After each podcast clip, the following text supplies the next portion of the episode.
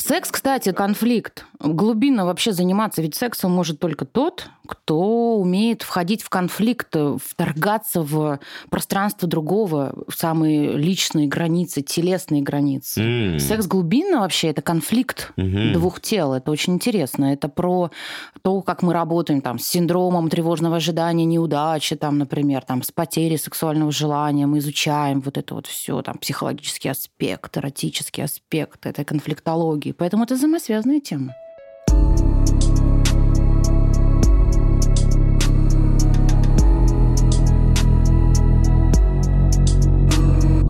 Всем привет, с вами Над Гагулина, это подкаст «Натан и Табу», подкаст, в котором мы говорим за темы, за которые нам не стыдно, темы, которые табуируются в обществе, про которые стоит поговорить. Сегодня у меня в гостях мой друг, моя коллега Елена Поживилка, семейно-центрированный психотерапевт, член Ассоциации сексологов. Именно сегодня твою вот эту профессиональную тему я бы хотел затронуть. Лена, привет. Привет, как я соскучилась по тебе. Так рада увидеться. Как заниматься сексом? Естественно, нас никто не учит им заниматься, никто не знает, как правильно. Многие даже до сих пор э, взрослые люди, там, наши с тобой ровесники, Мгм. боятся экспериментировать в сексе, боятся говорить о сексе. Истории там с разнообразием типа переодеваний, Мгм. игрушек и так далее начинают вызывать э, вот у моих пациентов, да, когда с ними разговариваю, они начинают краснеть. Мгм. Они начинают себя чувствовать неловко, когда я пытаюсь подробнее да, узнать, а как сексуальная жизнь у них выглядит. Мгм. Сталкиваюсь с тем, что у людей минимальная какая-то прелюдия, и сразу все переходит в какую-то физкультуру. Естественно, отсюда я вижу как будто какой-то неинтерес у людей к этой теме. В плане, можно вообще не заниматься сексом, мне нормально, если я не буду заниматься, я вот слышу от пациентов. Типа, но я занимаюсь, чтобы, типа, как будто бы все было нормально, чтобы мой партнер как бы не думал, что что-то у нас не так, Мгм. и я понимаю, что контакта многих людей со своим партнером нет он на эту тему. Но про себя могу сказать, что для меня секс это в первую очередь такое наслаждение, это такой кайф, это сплетение тел, ощущений, эмоций, гормональная буря. И вот когда я слышу о том, что многим очень тяжело даже просто разговаривать об этом, а кому-то даже не особо приятно заниматься, меня вызывает это вопрос. Не как у психотерапевта, а как у, как у Натана. Пока ты говорил, я вспомнила о том, как я работаю в паре с котерапевтом, в два психолога, да, сидит, и пара, например, там. Я ввиду того, что у меня бэкграунд, там есть сексологическое образование, и много я работала как сексолог, я вообще могу с разбега на первой сессии там, ну, а расскажите, пожалуйста, уважаемая пара, ну, а как у вас э, вот с сексом? Там, как, как часто, там, как вообще, как относитесь, что важно обсудить. И часто бываю остановлена и, и, и коллегой, и э, парой, да, ну, люди не готовы. Действительно, прям вот так, быстро, сразу, с разбегу, откровенно, прямо. И это тоже про некое непринятое у нас вообще в обществе коммуникативное поле. Мы не можем ну, как-то говорить. Это все таки должно быть, ну, как говорят клиенты, что ну, как-то тихонечко, друг с другом, должно быть что-то интимное. Наверное, каждый выбирает для себя, как это. Есть же прекрасный фильм «Соседи сверху». М, Рекомендую. Очень смешной. Про семейную пару, которая такая спокойная, там лет 10 у них в браке, и сверху к ним заезжает пара, которая любит и свинг, и прочее-прочее. Соседи, да, те самые сверху. И вот как э, две грани э, встречаются, да, две парадигмы, как люди вообще на эту тему секса могут Смотреть. да. И они в какой-то момент там все встречаются на ужине и обсуждают. Нам давно пора поменять матрас на новый. Наш-то совсем уже Что? поистрепался. А у вас как с сексом дела? Совместным или по раздельности? А что еще можно делать на ковре? Трахаться. И даже в поведении той пары, которая сверху, как они там тестируют все диваны и кровати, которые есть в квартире у соседей, как они легко об этом говорят, как у них много метафор там, связанных э, с органами, с оргазмом, со всеми словами, и, и секс у них просто вот в лексиконе, и, может быть, даже чрезмерно. Мгм. И другая эта пара, да, которая внизу, которая закрыта, у них давно нет секса, они как-то охладели, вот их контакт вообще эмоциональный, он отсутствует. И совсем нет об этом э, разговоров. И я задумалась, каждому надо как-то выбирать, что нравится. Да, есть две крайности. Слишком откровенно и слишком угу. закрыто. Нету серединки как будто бы. Да. Я прожил в таких отношениях 7 лет, насколько ты помнишь. Угу. Даже как будто бы было неудобно предлагать что-то, какие-то эксперименты. Нет, когда были какие-то, знаешь, попытки, но все это, конечно, сразу пресекалось, потому mm что это как будто, знаешь, какой-то а, воздвигалось ранг извращения, озабоченности. Так mm-hmm. я понимаю, что это даже культурно обусловлено у нас в стране, mm-hmm. что твоя какая-то увлеченность сексом, угу. секс-игрушками, каким-то необычным видом секса, угу. даже вот э, анальным сексом, угу. да, что это все из ряда вон выходящее, что это озабоченность, что это извращение, вот просто классический секс, вот, в миссионерской позе. Угу. И я понимаю, что это такой отпечаток даже вот на меня наложило. Все, конечно, сейчас поменялось в силу смены полового партнера постоянного. Моя сексуальная жизнь сейчас, конечно, прям в разных направлениях постоянно проявляется и не остывают э, вот эти ощущения и желания. Почему вот так вот происходит, когда люди вот в начале вот отношений, когда вот брак у них, ну, угу. вот, вернее, когда они встречаются. Ну да, первое них, время, да. Да, у них такой жаркий, классный секс, все у них круто. Но потом я очень часто слышу, что восприятие людей меняется в отношении друг друга, что они начинают относиться как к родственнику. Нету вот этого сексуального желания. Угу. Они становятся классными партнерами, как родственники друг другу, но совсем далекие становятся, отдаляются друг от друга в плане секса. Но это, это тоже огонь, вот да, это тоже огонь, в топку которого надо подбрасывать, развивать эту коммуникацию. Это тоже коммуникация на уровне тел, без слов проходишь мимо партнера, опа, прихлопнул по попе, подмигнул, разговариваешь и как-то немножко флиртуешь. Это все вот эти вот ежедневные вложения, кредит в копилочку. Потому что сам секс начинается задолго до самой спальни, до кровати. Он как раз накапливается, и появляется вот этот вот эффект эротическо-психологического возбуждения, которое должно накопиться до определенного уровня. Помимо органических, да, естественно, там физиологических процессов, что во время оргазма оргазма у нас идет разрядка, конечно, да, там идет интенсивный приток крови к органам, идет разрядка мышечная, релаксация, выработка гормональных э, разных, да, коктейлей. Это же в каком-то смысле тоже искусство разноображивать этот огонь, чтобы разгорался сильнее или чуть меньше, или держался на грани.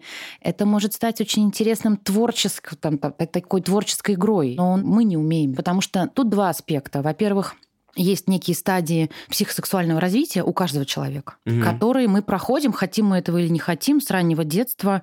Там, осознание своей телесности, э, чувствительность, первые какие-то с развитием, с ростом, опыт э, влюбленности или когда там нравится да, кто-то там сначала это может быть там мальчик, девочка из э, садика, которые там носят друг другу апельсины, яблоки, дергают за косички, подглядывают, там начинается где-то в 3-4 года эта туалетная тема, там говорят всякие страшные слова. Вот у меня сейчас сыну четыре с половиной, вон тут вот эти все какашки, писюльки, к месту, не к месту. Это нормативно, да, то есть это правда норма. В определенном возрасте мы все должны, скажем, попробовать какой-то опыт и в том числе осознавать свои ощущения от того, как там нам рядом с другим, от того, как нам прикосновение, от того, как мама, первый самый главный объект, вообще умеет давать любовь, это ощущение, гладить, наполнять, напитывать телесно, потому что, конечно, первый первые четыре там, года, да, ну, ребенок э, ну, просто наполняется, берет, берет, берет во всех смыслах, берет, берет, и это и есть его задача, самое главное, брать. Вот это все суммарно влияет. Дальше идет э, такой яркий этап, да, это там социализация первая школьная, а потом и подростковый возраст, к которому, естественно, тоже складываются и гормональный фон, большая выработка там и тестостерона, который есть и у женщины, и у мужчин, он не только мужской гормон, он, он, кстати, отвечает как раз за возбуждение, именно за физиологическое возбуждение. Но вот как раз к подростковому подростковому возрасту важно, чтобы случился опыт осознавания, да, что нравится, нравится в общении с противоположным полом? Или просто вот что не нравится. И как мне от этого? Как мне мое тело вообще? Я вот как я, я с собой, я себе нравлюсь, как на меня реагируют люди. Вот все это суммарно вообще влияет на то, что человек умеет наслаждаться от своего тела и умеет, ну, по сути, радоваться. Секс — это радость. Не зря Лоуэн, вот есть у него книга, один из основателей телесной терапии, сексуальной терапии, Радость и секс, по-моему, она называется. Угу. Это как раз про то, что, по сути, секс — это радость, это вообще умение радоваться. Но это психологический аспект. Умение расслабиться и радоваться. С этим вот чаще всего, кстати, работаем как и сексологи, так и вот с парами, да, какими-то вопросами. Ну и, в общем, если к взрослой жизни человек умеет ценить себя, умеет знать, что меня радует, во всех смыслах, и в телесном, и в эмоциональном, умеет вообще наслаждаться жизнью, во всех смыслах, то проблем не будет. Да, и мы бы сейчас здесь, в принципе, не сидели. Да, и подкаст «Натан Табу» вообще не существовал, и, и работы бы у нас с тобой тоже не было. И, по сути, мы же что делаем? Мы смотрим, ну так, если вот, вот честно, да, я тоже так иногда клиентам рассказываю, мы смотрим, в каком возрасте не было какой-то вот выполнена задача, чего-то не было додобрано, скажем, взято, да, угу. прожито, эмоционально, там, физически как-то еще.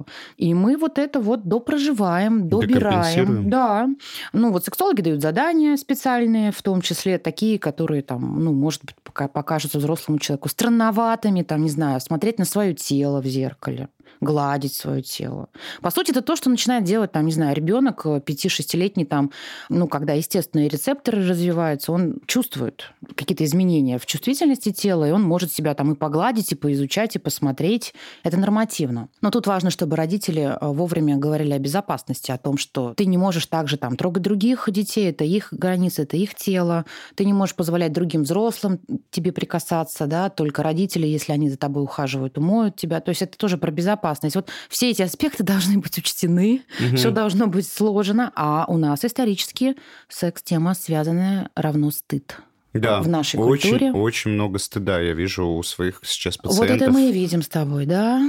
Да, и он что очень сжигает, много стыда, они вины. просто сгорают моментально. И какая там чувствительность, какое там расслабление, если там сразу множество вот этих вот историй про то, что прекрати, да как ты смеешь, да ты вообще... Извращенец. Да, не смей себя тут трогать, руки тебе отрежу, отсохнут. Вот реально, я называю прям вот фразы, которые я слышу, клиентские кейсы, то, что говорили во время воспитания, во время взросления, вот, да, про интерес к своему телу там, да, или про какие-то просто моменты в поведении. Я впал в это в воспоминания, когда ты ага. начала рассказывать. Я был мелким. У нас гостила прабабушка. Мне было, наверное, лет пять, может, или куда четыре. Угу. Я вышел, по-моему, из ванны, взял себя за яички, подошел к бабушке, угу. я говорю, а это яички? Ну, типа, угу. просто начала расспрашивать угу. и трогать их.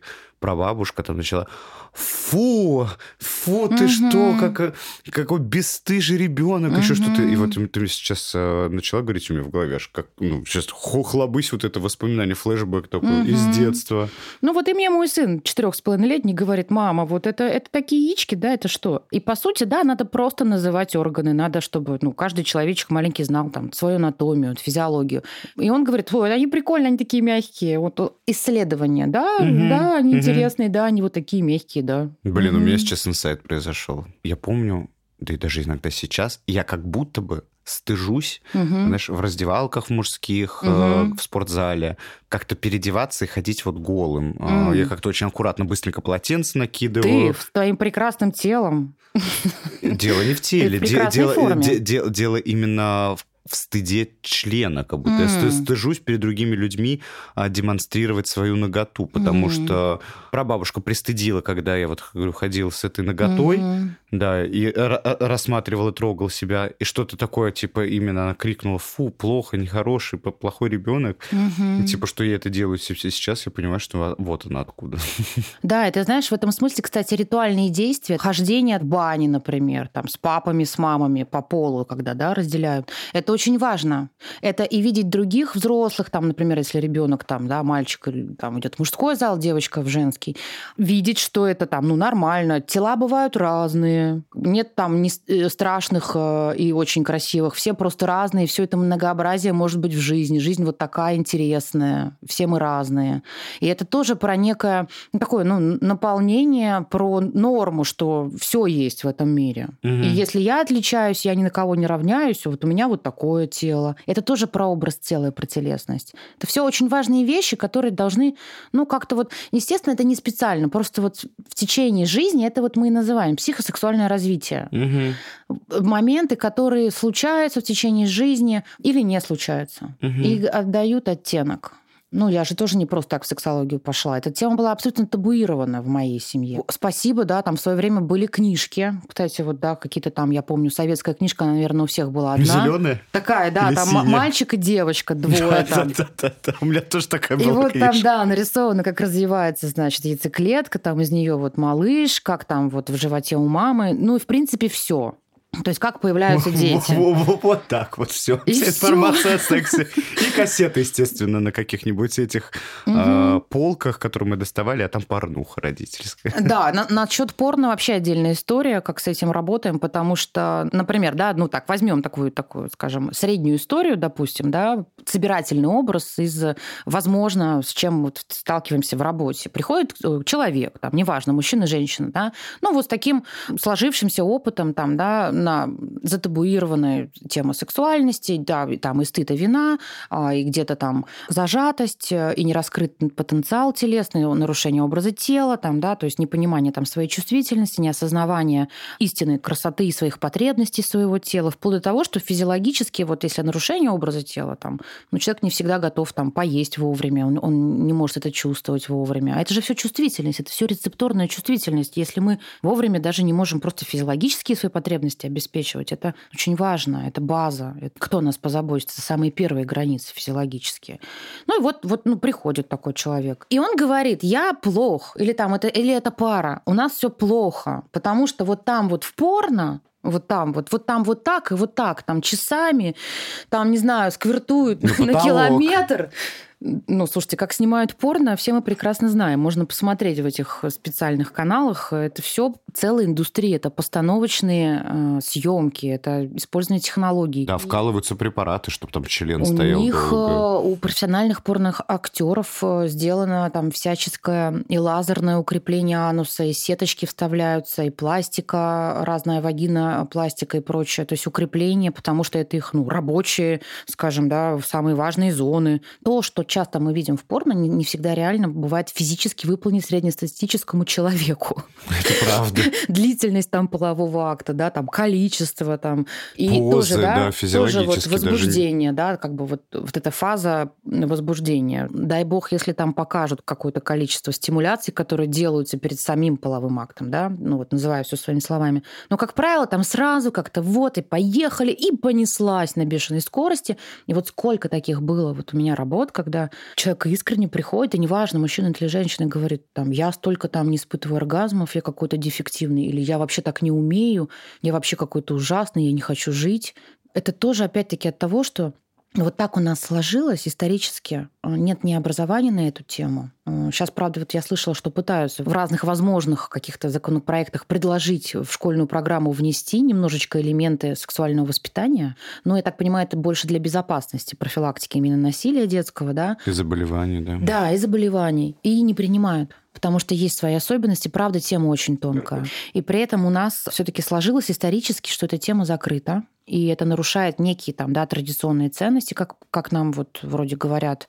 Но результат такой, что мы ориентируемся вот на эти записи порно, Мгм. и мы им не соответствуем. Я тебе даже скажу, как это тут работает. Вот появился этот Инстаграм, и все видят идеальную картинку, идеальные лица, идеальные фигуры, и ты сама видишь, сколько сейчас у нас пациентов, да, с тобой, Да. сколько у нас работы, что они приходят и говорят, вот я смотрю на Инстаграм этих, этих, этих, у них вон какая жизнь, а у меня жизнь говно. Вот они вон как хорошо выглядят, я как бы не старалась, а у меня все плохо. То же самое с порнухой. Они вон как там ебутся, а у меня так не получается. Значит, я дефектный, значит, я какой-то плохой, значит, со мной что-то не так. И вот то же самое Инстаграм а, показывает нам то же самое, что вот картинка какая вон красивая, а у меня вот в жизни не так. Я неудачник, у меня все плохо. Ты говорила про вот эти вот игры, да, что поддерживать эту надо Да, страсть. да. А как оно получается, вот знаешь, в жизни? Мне вот кейс моей подруги. Он говорит, вот представляешь, вот я купила красивое белье сексуальное, там чулки, пояса, вот это все. Легла в кровать, жду, типа, когда парень с работы придет, а он приходит с работы, а я вся такая красивая лежу. Он такой смотрит на меня, ты что так вырядилась? Отвернулся, говорит, и уснул. Представляешь, говорит, я потратила столько денег на это белье. Расстроилась. Да, и я вот сейчас понимаю, что когда это, знаешь, этого никогда не было, не было, и тут в не в попад, так хлобысь. Вот. А ей бы надо было сделать игру. Берет она и начинает фотографировать краешек этого надетого белья, там какой-нибудь кусочек стрингов, и высылает ему в обед эту фотографию. И там даже непонятно, а на ком это, на чьей это ножке. А дальше другой кусочек. И пишет там, не знаю, школа сексуального мастерства, там такой-то, ждет вас. И начинает вот это вот развивать, вот это вот. Он ржет, конечно. У нас, в принципе, сначала будет скорее там у всех реакция буга Ты что, дур, что ли, да? Да, вот это. Свет, ты что, дур, что ли? Да. Сначала. А в следующие разы, когда один раз это произойдет, он будет включаться потихоньку, потому что этому тоже мы обучаем партнера, внедряя что-то новое, мы друг у друга обучаемся, мы учимся вместе, мы вместе это разрабатываем, эти игры.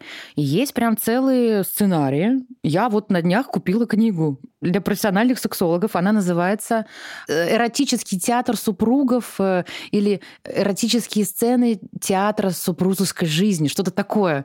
Там реальные истории, основные из мифов и легенд, из, из сказок славянских, восточных, всех народов мира. И текст, какую можно одеть одежду. Бери, адаптируй, внедряй, играй. И, пожалуйста, на любой вкус, на любую традицию, на, на любые привычки. Кстати, секс это всегда пространство для внутреннего ребенка. Вот всегда. Когда вот работаешь с человеком, смотришь, что вот он, ну вот и веселится, и открыв... Вот у тебя проявленный внутренний ребенок, я думаю. Ты такой mm-hmm. включающийся. Ты хорошо занимаешься сексом. Потому это, что да, ты включаешься, страстно. ты радуешься, ты вот. А вот те, у кого с внутренним ребенком вопрос, он там травмирован, он плачет, он не напитан, он не может радоваться. Он и будет бояться играть. в сексе, он не может играть. Вот, поэтому мы всегда тоже, да, опять-таки, вот эти роли, когда мы говорим парам. Ну вот вы давно вместе. Если вы начинаете говорить своим партнером как родитель, нести ответственность слишком много за него, а, указывать. Из-за того, что вы там больше приносите денег или власти имеете, там решаете вопросы, там, да, как, как-то там, все же по-разному власть разделяют в партнерстве, то вы начинаете вроде бы как главную роль занимать, то вы сразу как будто бы родителем становитесь. А с родителем секс – это... Так себе перверсия. Да. Вот, поэтому надо, конечно, внутреннего ребенка периодически пробуждать. А чтобы он пробудился, мы с тобой знаем, это и поспать, самому выспаться, и порадовать себя. Может быть, сначала себе что-нибудь сделать, чтобы потом появилось вдохновение, желание, игривость, настрой партнеру принести. Угу. Вот с этим бельем, с историей с твоей подругой. Можно же было, не знаю, одеться, в дверях встретить, можно было в, в лифте встретить. Это, видишь, это а, когда этого не было вообще в отношениях. Ну да. К чему я веду? Это же вот а, в начале, да, вот то, о чем мы с тобой начали. В начале же нам помогают вот в этом поддержании этого огня в начале. Физиология, наши гормоны. Да. Потом-то это все уходит, и потом, естественно, пропадается. Вот эта страсть и так далее, секса становится все меньше и меньше и меньше. Когда все становится меньше, мы начинаем паниковать, угу и а, мы начинаем паниковать, ой, значит, надо купить какое-то белье, вот я резко одеваю это белье. Понимаешь, не, если бы это в отношениях изначально mm-hmm. не было заведено, конечно, другого партнера, ну, другой партнер посмотрит на это и скажет, что дура, что ли? Для него это будет непонятно. Хотя, может, ему это даже визуально все очень нравится, но это естественно, пугает. Сначала, да, даже шокирует.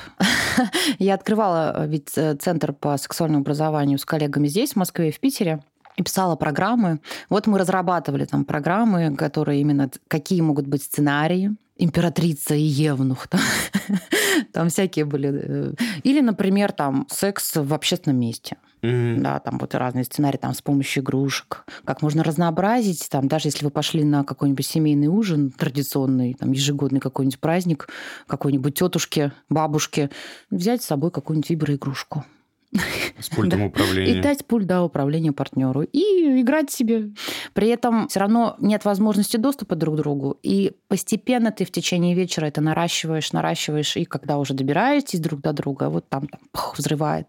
Да, вот посетители таких обучающих программ, они как раз вот и говорили, как ты, о том, что вначале оно само собой как-то получалось, мы не задумывались. А потом э, Фредерик Бигбидер, да, «Любовь угу. живет три года», через три года это все спадает, и мы пришли.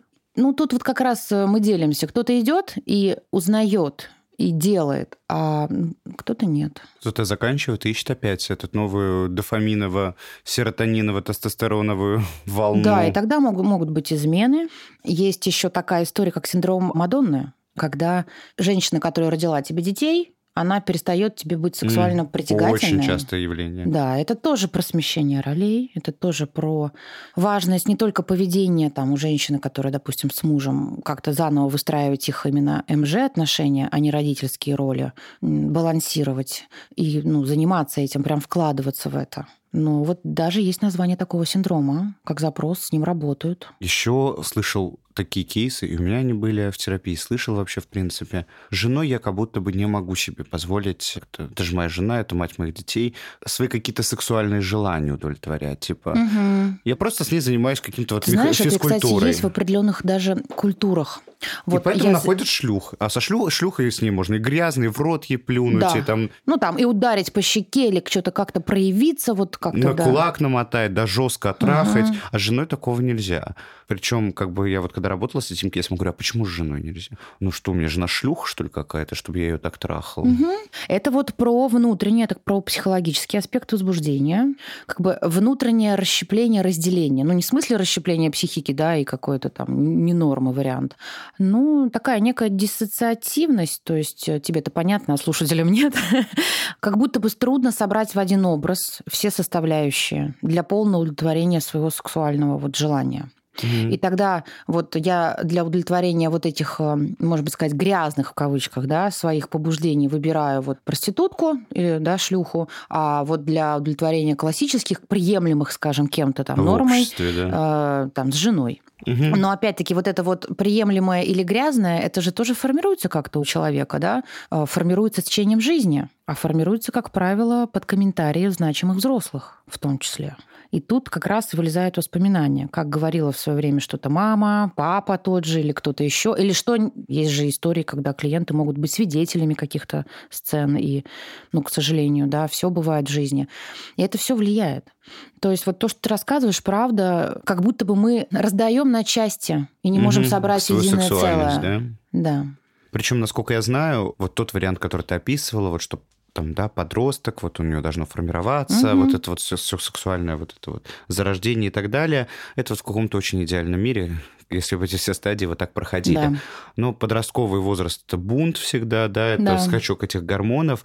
И насколько я знаю, вот на чем психика на тот момент угу. сексуально зафиксировалась, угу. все это с тобой остается на всю жизнь. Угу. И вот как раз-таки вот эти вот БДСМ, какие-нибудь вот эти грязные, как мы их назвали, да, желания похотливые, они вот очень стыдные, очень угу. неприемлемые, и вот со шлюхой это где-то там можно реализовать, а с женой ни в коем случае. Угу. Кейс, который вот у меня был такой, я говорю, а попробуйте с женой. Я говорю, ну вот просто попробуйте. Угу. Не, ну вы что, она скажет, ты что, больной, ты что, извращенец? Я говорю, ну попробуйте, может, у нее тоже есть такие желания. Угу. И вот они оставили детей там родителям, уехали за город, сняли себе там какой-то угу. домик, и вот там все они это попробовали. Оказалось, и жена вообще в восторге была угу. от этого, и ей так этого тоже не хватало, и ей тоже хотелось это, этой жесткости. И причем а, так и решился этот конфликт больше никаких шлюх, потому что жена стала женщиной на кухне, шлюхой в постели, как там вот эта да, угу. известная фразочка. Угу. Но вот почему-то в большинстве случаев а, для этого используются любовницы.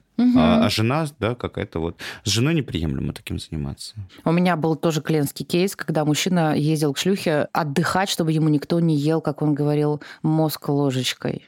Да, говорит, она там раздевалась, меня в номерах ждала, я ложился на одну грудь, второй прикрывался и смотрел телевизор и отдыхал.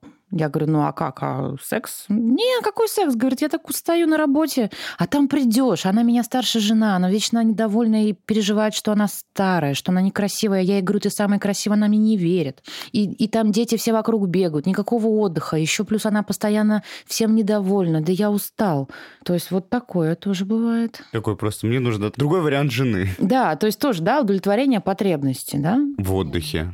Третий, тоже для этого привлекается третий. В общем, как вообще людям научиться говорить о сексе? Как им заниматься? Почему у нас действительно вызывает это так много стыда? Что с этим, блин, можно сделать? Я рекомендую сначала начинать э, что-то нейтральное. Можно писать друг другу смс письма электронные, какие-то записочки, обсуждать какие-то определенные желания, фантазии и благодарить друг друга вот таким образом. Потом постепенно, по чуть-чуть инициировать эти разговоры в личном общении, по чуть-чуть об этом говорить ртом, как ни странно. Словами через рот. Конечно, не доходить до такого, что там после каждого секса. Так, давай по пункту, значит, мне не понравилось вот это, вот это и вот это. Надо помнить про уважение и про я сообщение сообщение о том, что ты знаешь, мне бы очень было там, хорошо, мне было приятно, если бы ты там вот здесь меня погладила или вот то сделал, да, то есть вот от, от себя. Знаешь, если мы сообщаем, то от себя. Многие даже, я сталкиваюсь с тем, что многие я вот задаю вопрос, а что вам нравится угу. вообще? Не знают. Не знают. Угу. В смысле, ну, просто секс. Ну, потому что не было этого этапа, вот этого и самого исследования, отношений с собой. Я, конечно, сейчас не призываю всех быстренько массово мастурбировать.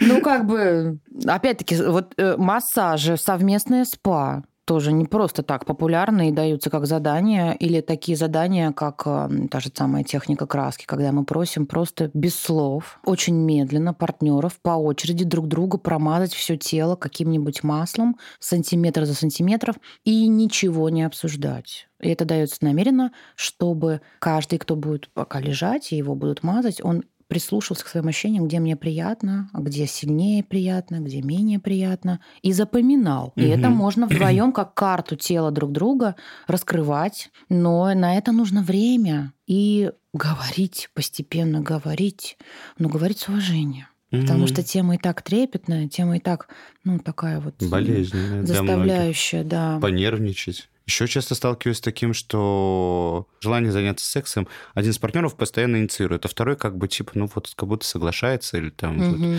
и нет инициативы от другого человека, хотя как бы вроде, вроде все. Ты окей. про половую конституцию? Про mm. то, что кому-то хочется больше, он инициирует, а Нет, вообще постоянно, не постоянно один партнер все время инициирует, а второй как будто бы просто соглашается, да, хорошо, и непонятно, хочет, не хочет, э, понравилось, не понравилось, надо, не надо. Тут могут быть разные моменты, да. Про то, что у второго, правда, непонятно, и он сам трудно понимает, как ему, и это про контакт с собой в первую очередь. Потому что самый главный человек на первом месте у каждого из нас – это я. Надо сначала уметь выстраивать отношения с собой и любить безгранично себя, и это прям порой целый путь, да? Угу. И тогда мы сможем уметь любить другого, потому что любить – это бесконечно давать, конечно, от избытка.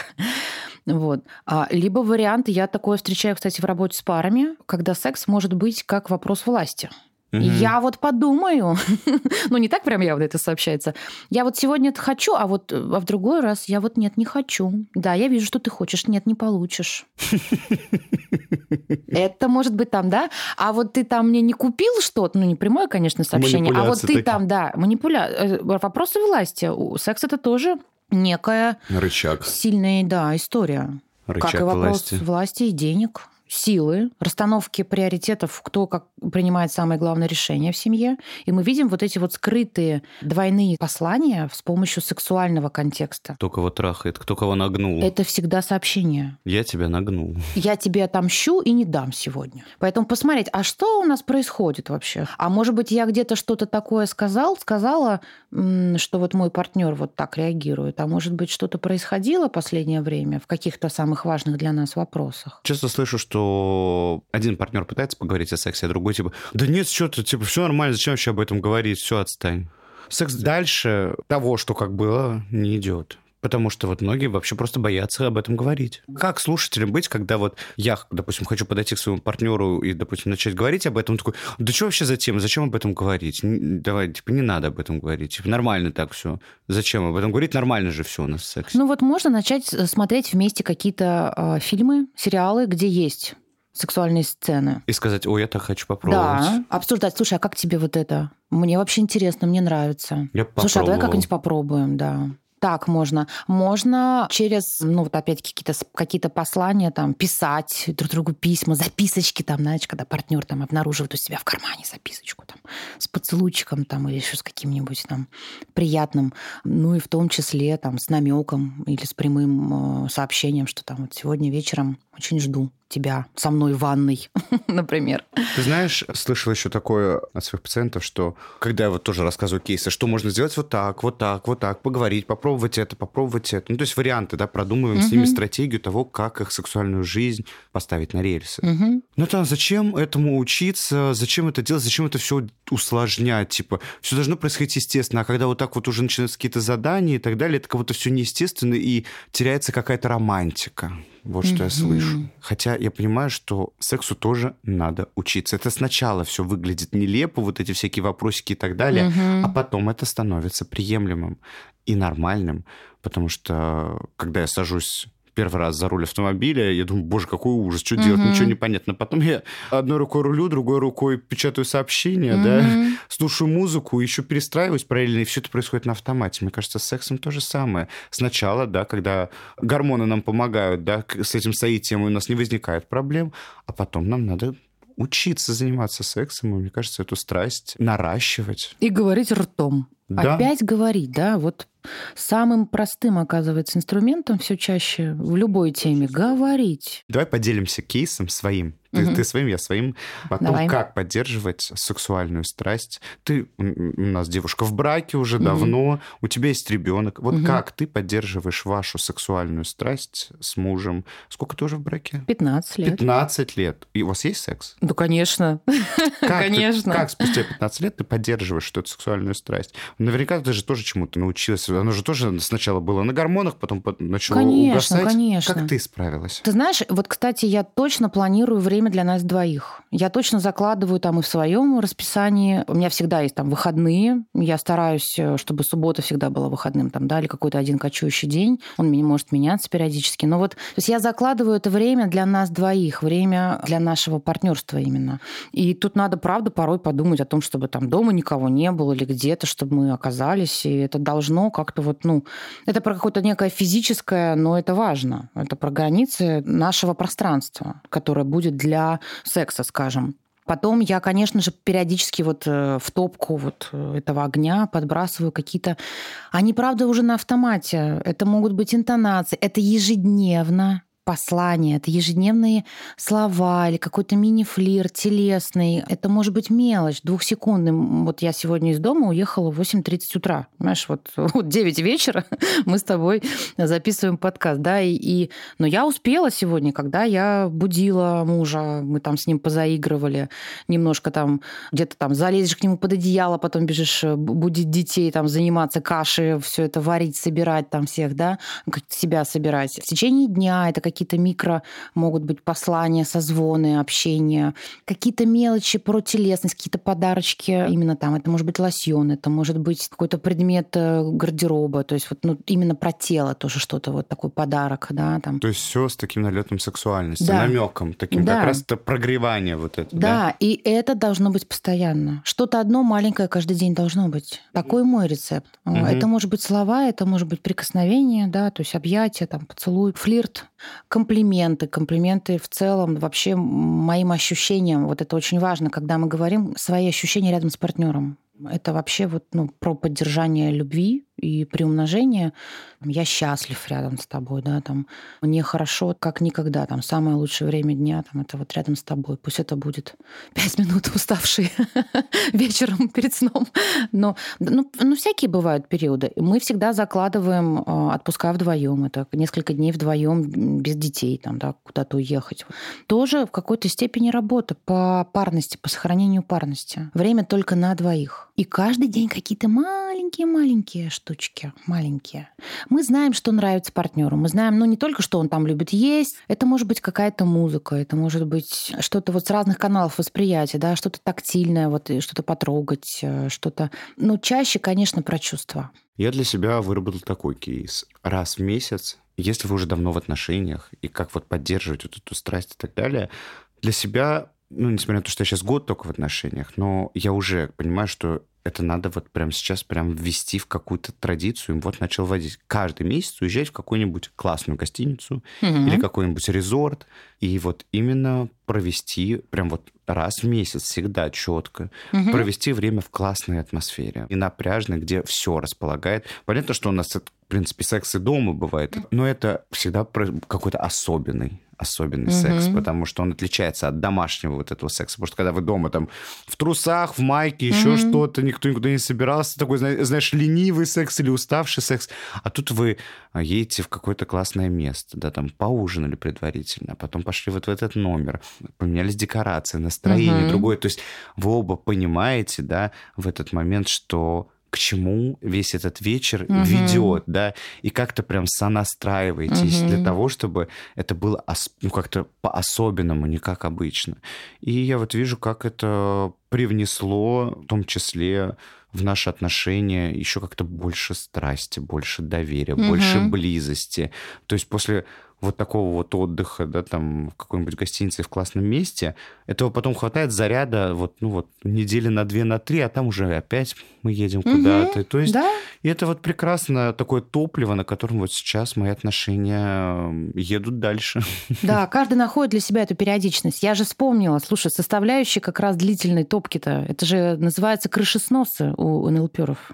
Это называется крышеснос. Какие-то очень сильные эмоции, какие-то события, вырывающиеся из обыденной жизни. Это вот тоже, там, не знаю, вечер в отеле, ночь в отеле, не знаю, там, совместно прыгнуть на тарзанке, спуститься на байдарке. Обязательно, чтобы был адреналин. Ну, в сексе тоже адреналина много. Там и норадреналин, да?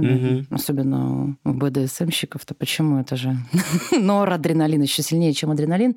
И вот такое количество должно быть вот периодически таких событий, они должны быть яркие какие-то очень сильные эмоции и рядом друг с другом, чтобы было лицо партнера, ну и присутствие партнера.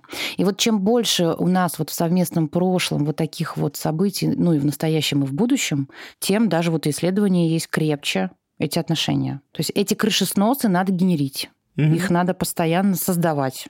И чем ярче эмоции, чтобы вот именно с любимым человеком. Совместное проживание ярких эмоций. У меня, я сразу вспомнил, у меня как-то было. Мы уехали в Азии живем. Мы уехали в джунгли и занялись сексом прямо в джунглях.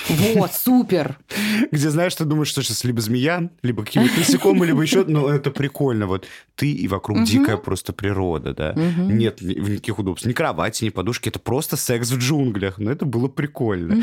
Это, знаешь, такое немного на грани фолоти. И немножко страшно, и как бы такое огромное пространство вокруг. То есть нету вот этой границы в виде квартиры, да, там, или апартаментов. Ты просто в огромном открытом пространстве занимаешься сексом. Было прикольно. Да, или я там давала задание клиентам, вот тоже в отпуске, где-нибудь там на скамейке ночью на темном пляже сесть, там на набережных много скамеек, там, да, сесть спокойно там с партнером на скамейке это сделать. Прекрасно. Тоже запоминается, будоражит запах моря. И это же тоже про якорь, да. Каждый раз, когда вы оба будете слышать шум прибоя, вы будете вспоминать, как вы прекрасно там в один из отпусков, да. И вот эти вот совместные хихихи, а ты помнишь это, да, вот эти пары-то, которые так периодически там что-то там друг другом перешептываются. У них достаточное количество вот этих совместных переживаний. Вот эти воспоминания, которые можно вот доставать и проживать и да. наполнять себя. На парковке автомобиля в торговом центре. Надо попробовать хороший кейс. Да. Что ж, будем завершать наш сегодняшний выпуск. Сегодня у меня была в гостях моя невероятная Елена Поживилка, член Ассоциации сексологов, семейно-центрированный психотерапевт. Лена, спасибо тебе большое, что пришла и поделилась, и поговорила. Спасибо. Мне самой очень радостно к тебе приходить всегда. Спасибо. С вами был подкаст «Натан и Табу». А, подписывайтесь на наш телеграм-канал, подписывайтесь на мой блог в Инстаграме, на блог подкаста. Если вам понравился этот выпуск, мы будем рады вашим донатам. Вы сможете найти их в описании или угостить меня кофе. Также ссылка в описании. Увидимся в следующем выпуске. До встречи. Пока.